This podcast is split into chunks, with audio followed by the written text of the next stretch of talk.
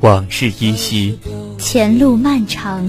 我们总在笑谈青春不会散场，我们不再提及未来携手相伴。帷幕轻落，掩去了曾经年少轻狂。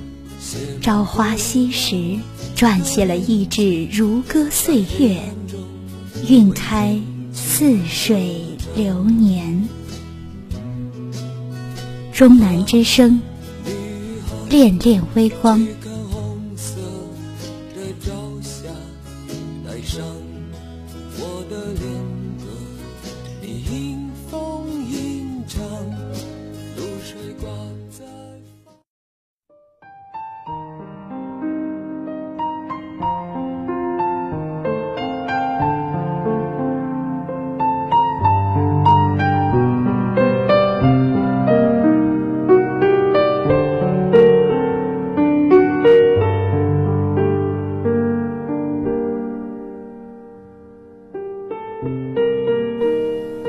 陆心听着上课铃声，悠闲地从课桌上半抬起头。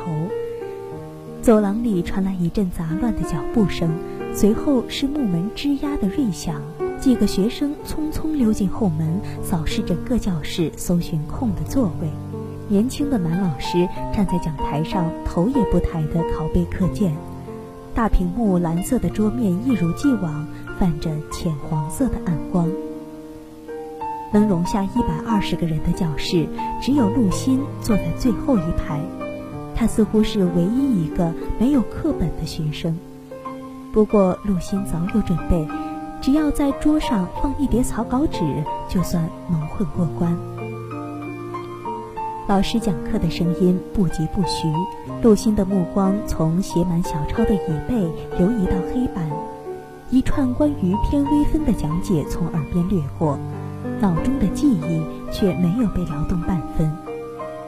高等数学与他实在是太过久远的东西，数不清的色块曾经堆叠在他有限的大脑里，却被日复一日的枯燥磨得只剩下黑白两色。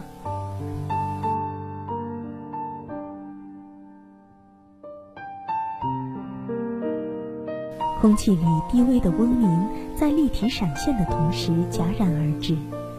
陆星看见前面的短发女生，立刻低下头，装模作样的摆弄水性笔，嘴里念念有词。然而百分之一的几率不幸成真，短发女生慢吞吞地站起来，不着痕迹地向右边的男生呼救。在老师的追问下，支吾良久，终于照着男生递过的草稿纸念出答案。听着前排男生和女生自以为隐秘的低声细语，陆心嘴角扬起一个意味深长的弧度。相同的场景总是在循环上演。老师折到一半的衬衫袖子，苍蝇在投影仪前掠过，映出的巨大黑影，还有踩着邻座男生的脚应付提问的自己。这个教室的其他学生都要赶着去上下一节课。铃响后，很快走了个干净。陆星站起身来，高跟鞋敲击瓷砖地面的声音顺着走道一路响到讲台。老师接过陆星的手提包，与他并肩走出教室，没问他为什么来旁听，只说一起回家。好了，今天的恋恋微光到这里就要和大家说再见了。主播小畅，感谢您的收听，我们下期再会。